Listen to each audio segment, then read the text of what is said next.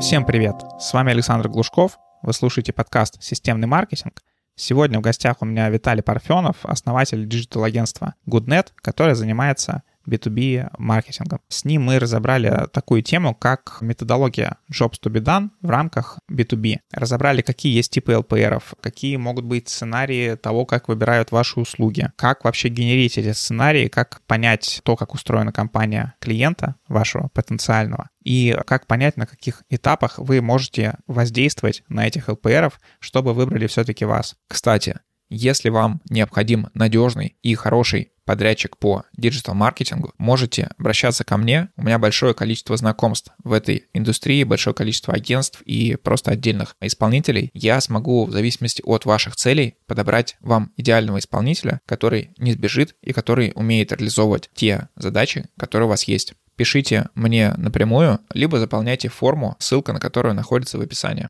Переходим к выпуску. Виталий, привет. Привет. Расскажи вкратце, чем ты занимаешься? Вообще про какой-то свой такой краткий путь в диджитале. Попробую кратко. В 2006 году у меня появилась IT-компания GoodNet, и в этом же году я начал путь в диджитал с помощью того, чтобы продвигать по SEO сайт компании goodnet.ru, который до сих пор жив-здоров. И вот оттуда у меня начался путь, но в какой-то момент я э, решил углубить знания в диджитале, и дополнительно занялся такими историями, как контекстная реклама в Яндекс и в запрещенной да, площадке Google. Ну, не запрещенной, но, в принципе, сейчас там уже нет контекстной рекламы в России. И таким диджитал-маркетингом, который, в общем-то, о том, что нужно сделать, чтобы лучше покупали, чтобы чаще покупали и так далее. И в 2015 году, это я вот уже промотал вперед нашу историю, эти компании трансформировалась в диджитал-агентство, она теперь называется диджитал-агентство GoodNet, и мы стали оказывать услуги по сопровождению диджитал-проектов и попали в этот Красный океан, где очень много всего вокруг в диджитале, и стали искать свой путь. Таким образом, кривая меня вывела именно на диджитал для B2B компаний, потому что я уже достаточно такой возрастной человек, мне за 40, и такой динамики, как раньше, у меня нет, и мне нравятся такие проекты, которые медленные, спокойные, где нет каких-то больших объемов трафика, рывков, бесконечного количества гипотез и так далее. И где-то вот с 2018 года мы очень активно и плотно работаем именно с B2B проектами. И я стараюсь, как говорится, применять те технологии, которые происходят вокруг нас, но именно в контексте рекламы продвижения B2B проектов. Ну, вот если коротко, то так. Супер, очень интересное замечание. У меня просто такая же история, что с возрастом мне все больше начинает нравиться B2B, при том, что раньше вообще не особо признавал это как какое-то интересное направление в маркетинге. Давай тогда перейдем к основной теме нашего выпуска сегодня. Что же такое jobs to be done? Как ты можешь данный термин раскрыть? Судя по всему, нужно ответить для тех, кто не совсем знаком с терминологией, и я сам для себя этот э, термин jobs to be done раскладывал очень много и очень по-разному. В принципе, я думаю так. Это условия для выбора целевой аудитории, которые исходят не от критериев, по которым обычно находят целевую аудиторию, а исходят из принципа, какая задача сейчас находится в голове видимо, речь идет о человеке прежде всего, да, у человека, который в данный момент задумался о том, что ему может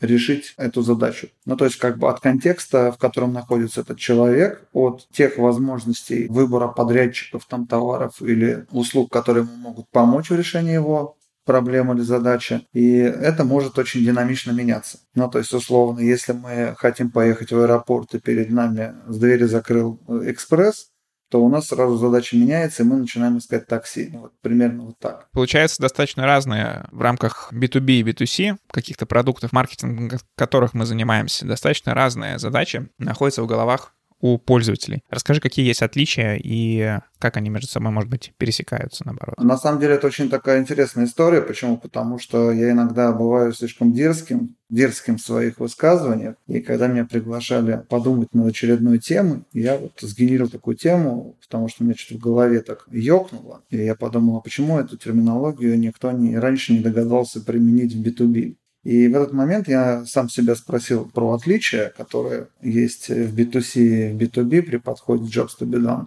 и понял, что там целый просто океан. И смысл основной заключается, как мне кажется, в том, что когда B2C, то есть э, отдельно взятый человек попадает в какую-то жизненную ситуацию, то, как правило, у него есть ограниченное количество возможностей решения. А, но когда речь идет про B2B, то тот человек, который для себя нашел ограниченное количество решений, вынужден это обсудить с другим человеком, это так называемый другой ЛПР. И перед ним открывается еще больше горизонт, при котором возможны различные решения этой задачи. То есть идет некое пересечение возможностей решения, что генерит еще больше облако тегов, как говорится. Да? То есть вот это первое, пожалуй, самое главное, что я могу выделить при отличии Jobs to be done, B2B и B2C. Что еще? Это разные способы, в принципе, подбора целевой аудитории. То есть, если, допустим, с точки зрения B2C речь идет о каких-то таких вещах, которые на поверхности лежат для решения задач, то у B2B иногда накладываются какие-то ограничения. Ну, например, нам нужно расчеты по безналу. Даже если у вас супер крутой продукт, и вы хотите продать мне за наличный расчет, так не пойдет, потому что нужны отчетные документы. Ну, например, есть какие-то критерии, связанные с надежностью поставщика ну, то есть, чтобы у него были сертификаты, какие-то допуски и так далее, и так далее. То есть у B2C истории, как правило, такого не бывает, ну, как бы выбираем, как это, душой и сердцем, да, если компания надежная, можно брать. Ну и, как я говорил, что управляет решением не один человек, а целая группа лиц, и вот это все очень сильно уводит подход от стандартного, скажем так. Я думаю, здесь еще добавляются такие векторы, как то, что нужно компании, а есть то, что нужно данному конкретному сотруднику. То есть, э, может быть, у него то, что нужно компании, отличается от того, что нужно ему. Допустим, он хочет получить повышение или что-то подобное. То есть там, достичь каких-то других своих целей. А, спасибо, Александр, за такой вот емкий комментарий. То есть у меня эта история была все-таки так, как я предприниматель, не с точки зрения отдельно взятого сотрудника, а с точки зрения ЛПРов, то есть это такие, ну, не сотрудники, как бы, можно сказать, партнеры компании, да, которые переживают именно за ценности компании потому что обычно мы общаемся с такими лицами. Но совершенно верно, бывает и сотрудник, у которого есть э, свои ценности, то есть и он хочет выбрать решение таким образом, чтобы либо повысить себя по карьерной лестнице, либо не испортить себе карму в компании, то есть у него есть тоже некие опасения за то, как это произойдет, но не в контексте выгод компании, а в контексте выгод именно для себя. Это очень важное замечание, супер. А как ты учитываешь Jobs to be done при построении стратегии, особенно вот на каких-то B2B проектах, где такой длинный цикл сделки? Мне кажется, что самым главным моментом здесь является это понимание так называемых пользовательских историй. То есть вот здесь очень сильно пересекается Jobs to be done и Customer Journey Map. Путь клиента, как он выбирает себе решение, но на него накладывается такая матрица Jobs to be done, потому что времени остается все меньше и меньше. Ну, то есть вот обыкновенный кейс B2B клиента. Пойду-ка я выберу себе диджитал-агентство. Обратился в одно, во второе, в третье, в четвертое, в пятое, получил коммерческие предложения, провел встречи. И то есть это я все рассказываю, а время-то идет, и уже прошел месяц. И в итоге лежат те самые предложения на столе, что-то стало понятно, что-то нет, а время, когда принимаются решения, уже подходит. И вот здесь у нас возникает jobs to be done. То есть э, тут клиент э, меняет свою стратегию. То есть еще вчера он скрупулезно что-то выбирал, а сегодня ему нужно быстро и качественно принять решение для того, чтобы, как это, голова с плеч, да, не упала, если руководство требует. То есть у него становится другая оснастка, в рамках которой он действует. Вчера ему нужны были выгоды, сегодня ему нужны гарантии. Ну, как-то так. Поэтому здесь, мне кажется, очень четко надо понимать, как клиенты делают выбор в B2B, какие этапы стоят перед тем, как они принимают окончательное решение. И в зависимости от этих сценариев уже нужно как бы действовать. Мы сейчас чуть попозже, наверное, коснемся еще этого вопроса, как именно действовать. Да, конечно, коснемся. До этого я хотел бы коснуться самих этих сценариев, потому что вариаций того, как устроено принятие решений или вообще какая-то структура компании, их большое количество, есть большое количество рынков, большое количество самих каких-то направлений компаний то есть в которых все это может быть различно. И зачастую, то есть, например, я как представитель диджитал-агентства, я не вижу, что происходит изнутри у заказчика, какие у него есть этапы, с каким количеством подрядчиков он общается и что конкретно ему не хватает. То есть, естественно, мы это пытаемся узнать, но знаем это далеко не всегда. Как в таком случае генерить эти сценарии, чтобы они были не просто из головы, а ближе к жизни? Так как мы занимаемся нечто большим, чем стандартное диджитал-агентство, то есть мы уходим за диджитал в сторону бизнес-консалтинга, И когда мы предлагаем свои решения, мы, можно сказать, вынуждены залезать в бизнес глубже и понимать бизнес-процессы компании, которые нужны для того, чтобы мы качественно оказали услуги. То есть понимание этих бизнес-процессов нам необходимо для составления сметы, если хотите. И в этот момент что мы делаем? Мы описываем круг ЛПР, которые влияют на решение по данному вопросу. Давай разберем простой сценарий. Это инженер, это бухгалтер, это, например, финансовый, э, не финансовый директор, давай коммерческий, комдир и генеральный. Мы допускаем, что мы делаем серьезные проекты, им интересуются все топ-менеджеры компании. И получается таким образом, что изначально, допустим, в диджитал-агентство обратился генеральный директор для того, чтобы пообщаться и познакомиться и принять такое предварительное решение о том, что эти ребята нормальные, можно верить, давайте попробуем с ними поработать. То есть это вот начало сценария, да, jobs to be done генеральный директор решил, будем брать. Потом он выносит наше предложение на обсуждение между инженером, бухгалтером и коммерческим директором. И бухгалтер, например, говорит, вы знаете, а компания работает без НДС, условно. Ну, то есть для нас это не очень хорошо. То есть и поэтому в этот момент мы можем как-то подготовиться к этому, да, и э, использовать какой-то другой сценарий. Ну, например, предложить работу через другое юридическое лицо, да, или объяснить, что у нас ну, там не такая высокая стоимость услуг, а есть бюджет, допустим, рекламный, который все-таки с НДС идет. То есть нам нужно уметь э, предугадать тот момент, что бухгалтер будет противиться да, этому решению. Потом, соответственно, идет инженер. Инженер, допустим, дает такую обратную связь, что мне все нравится, но недостаточно детальная там схема запуска проекта, и я вот не понимаю, как мне с кем-то о чем-то взаимодействовать. И это происходит обычно на вторую, на третью встречу, после того, как запускается возможность проекта с этой компанией. Мы понимаем, что там, допустим, через три недели нам нужно связаться с инженером и поговорить с ним о том, насколько ему понятно то, что мы ему прислали в нашей смете, насколько это стыкуется с их системами и так далее, и так далее. Ну и в конце концов у нас есть коммерческий директор, который преследует свои какие-то интересы, то есть ему надо, чтобы циферки были, ему надо, чтобы выручка была. То есть и тут для него мы готовим еще одну историю, которая как бы по его жизненному сценарию должна быть ну, как бы хорошо усвоена. И мы понимаем, в какой момент какие решения будут приниматься в компании, да, стараемся определенными материалами, определенными действиями, определенными посылами, если хотите, сделать так, чтобы компания склонялась именно в нашу сторону. Кстати говоря, ты про конкурентов сказал, то есть тут тоже стоит добавить. Мы должны четко понимать э, также сценарий действий наших конкурентов. А что они делают в этот момент? То есть они могут, там, не знаю, звонить нашему клиенту, спрашивать, принял ли он решение. Они могут давать ему какие-то дополнительные плюшки, скидки и так далее. То есть эти сценарии нам тоже нужно проработать для того, чтобы когда мы позвоним клиенту, у нас все это было при себе, как говорится. Ну, примерно так. У меня здесь будет такой вопрос, какими фреймворками или какими инструментами все это можно делать, потому что пока что это звучит таким образом, что мы выделяем себе время, садимся и там на бумажке или в Excel, там, или в текстовом файлике пишем, генерим возможные какие-то риски, предполагаем за конкурентов, что они могут предложить, либо там каким-то образом звоним им и пытаемся это узнать, и регулярно коммуницируем с различными ЛПРами в рамках компании. Расскажи, так ли это или есть какие-то реально прям инструменты? Очень часто нас клиенты спрашивают вот о чем. Ребята, ну вы же такие крутые, вы же все можете, почему нам нельзя это все автоматизировать? То есть вот запустить вот этого чудо-робота, который за нас бы с клиентом, как в мультике, двое из ларца все бы сделал. Здесь очень важно и понимать человеческий фактор, психологию и вот все, что с этим связано. То есть мы не можем заваливать контентом наших клиентов просто так. Нам для всего нужен так называемый инфоповод. Поэтому фреймворки какие? То есть мы должны подготовить определенный набор, давай назовем это так, маркетинговых материалов.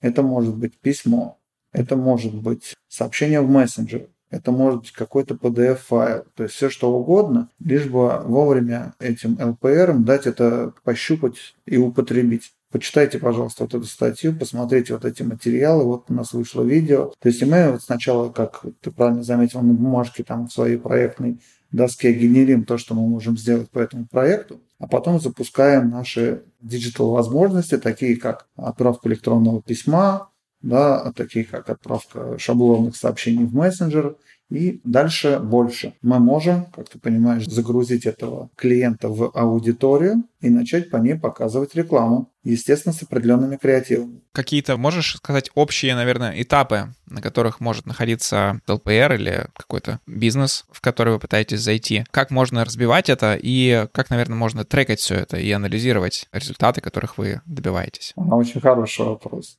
Ну, здесь опять-таки, здесь, видишь, мы возвращаемся опять обратно. То есть мы плыли по реке B2B и вернулись на реку B2C. Потому что когда бизнес начинает процесс выбора, он превращается в стандартного человека с его, так сказать, паттернами. То есть сначала нам нужно сравнить.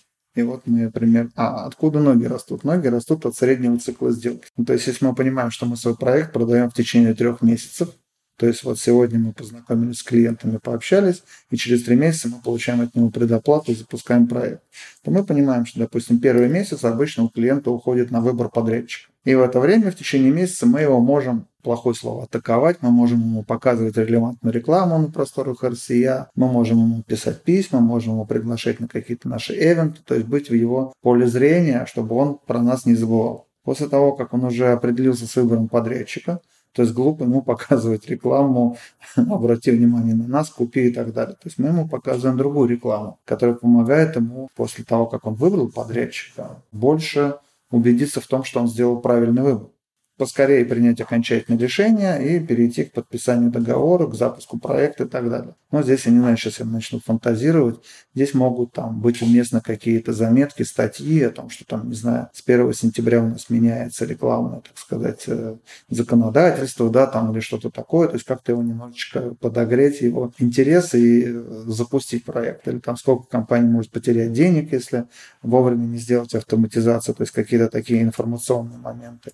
Ну и в конце концов, когда уже близко к запуску проекта, можно подстелить соломку своему отделу производства и присылать инструкции по употреблению продукта для сотрудников, там, для топ-менеджеров, да, какие-то обучающие материалы, то есть как-то вот таким образом оказать сервисные услуги. Опять-таки мы с тобой говорим про диджитал-агентство, но если это какая-то производственная компания, да, какая-то компания, которая расходники поставляет, то есть тоже могут высылать каталоги совместимости, там еще что-то, еще что-то. То есть проявлять некую заботу о клиенте, да, еще до того, как контракт полностью выполнен. То есть это тоже прикольная штука. Вот не далее, как сегодня общался по проекту, и там продукт это макетирование. То есть фильмы показывают, где такой район застраивается, да, там на Манхэттене там небоскребы стоят, и все это в минимальном таком как бы масштабе. И вот у них такая плюшка была, что когда они делают проект, по проекту есть э, площадка для вертолета.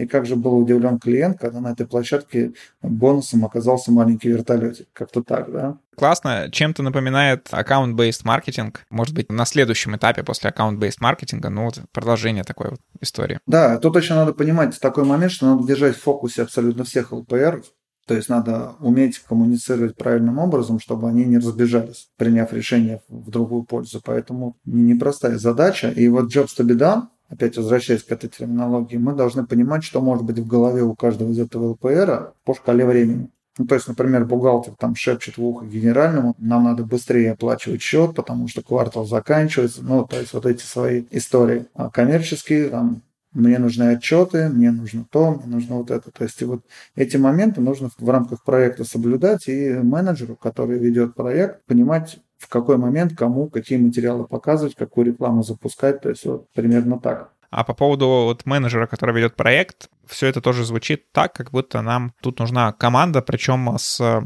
достаточно такими опытными людьми, с большой насмотренностью, которые понимают вообще, как может функционировать различные типы бизнеса, какие могут быть проблемы, задачи у ЛПРов. Какая команда обычно выделяется на такой проект? Опять-таки, если у вас в компании есть автоматизированная система, который позволяет все эти данные метрики учитывать как CRM, то достаточно менеджера проекта, я его называю таким чуваком, который сидит на экскаваторе и двумя рычагами либо копает, либо не копает. То есть он запускает вот эти автоматизированные процессы. Вот, и ему в помощь нужен маркетолог, который умеет управлять рекламными каналами, который там по своим диджитал каналам делает дизайн, макеты, презентации, писем и так далее. То есть этих двух людей, в принципе, достаточно.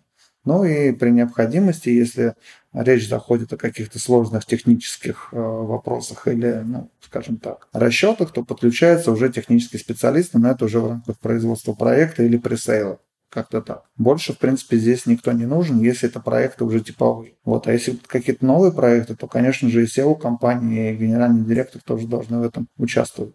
То есть просто риски очень велики.